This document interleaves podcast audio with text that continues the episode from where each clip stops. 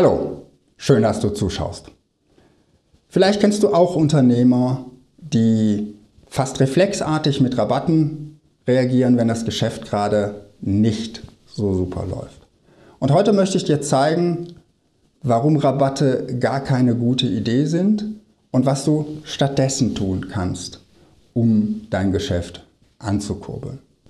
Zunächst mal, was kommunizierst du eigentlich mit einem Rabatt? Und dazu möchte ich mich ganz kurz in die Rolle deines Kunden oder deines potenziellen Kunden versetzen, der deine Rabattaktion wahrnimmt. Der erste Gedanke könnte sein, naja, also zum vollen Preis kriegen das Produkt offensichtlich nicht verkauft. Oder er könnte denken, ja, letzte Woche habe ich das Produkt noch zum vollen Preis gekauft, jetzt alle anderen bekommen es billiger, ich fühle mich benachteiligt oder im schlechtesten Fall sogar über den Tisch gezogen.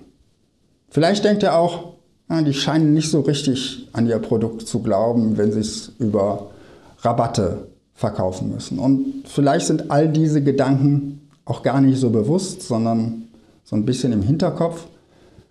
Fest steht, ein Rabatt schmälert den Wert deines Produktes.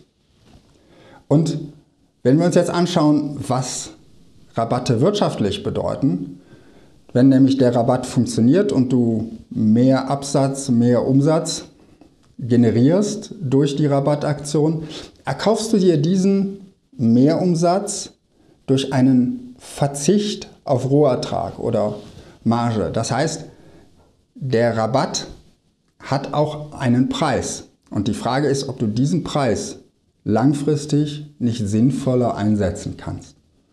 Und da, damit kommen wir zu den Alternativen vom Rabatt.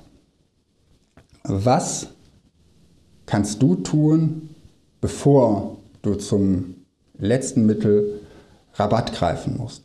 Dazu zunächst mal der Wert deines Produktes existiert ausschließlich im Kopf deines Kunden. Wenn er nämlich keinen Wert wahrnimmt, ist er auch nicht bereit, einen Preis für dein Produkt oder deine Dienstleistung zu bezahlen.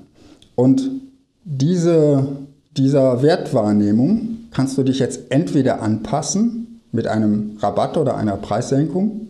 Das ist die passive Variante. Oder du versuchst aktiv diese Wertwahrnehmung zu beeinflussen. Wie kannst du das tun? Natürlich, und das ist was, was du kontinuierlich tun solltest und sicher auch tust, du solltest dein Produkt und deine Dienstleistung immer weiter verbessern und an die Bedürfnisse deiner Kunden anpassen.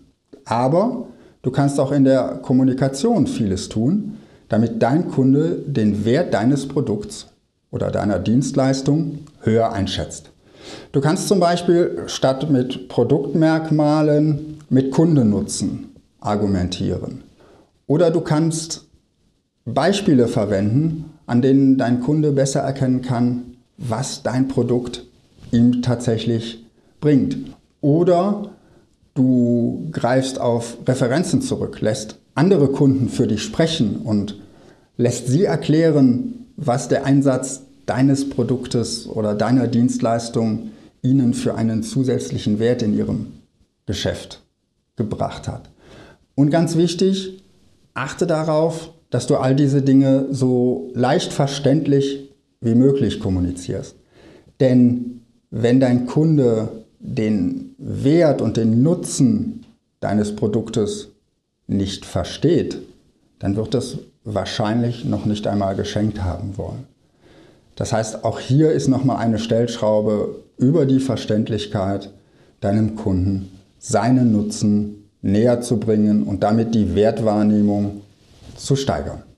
Mein Tipp heute also an dich, beeinflusse lieber aktiv die Wahrnehmung des Werts deines Produkts oder deiner Dienstleistung, statt dich passiv daran anzupassen mit einem Rabatt oder einer Preissenkung.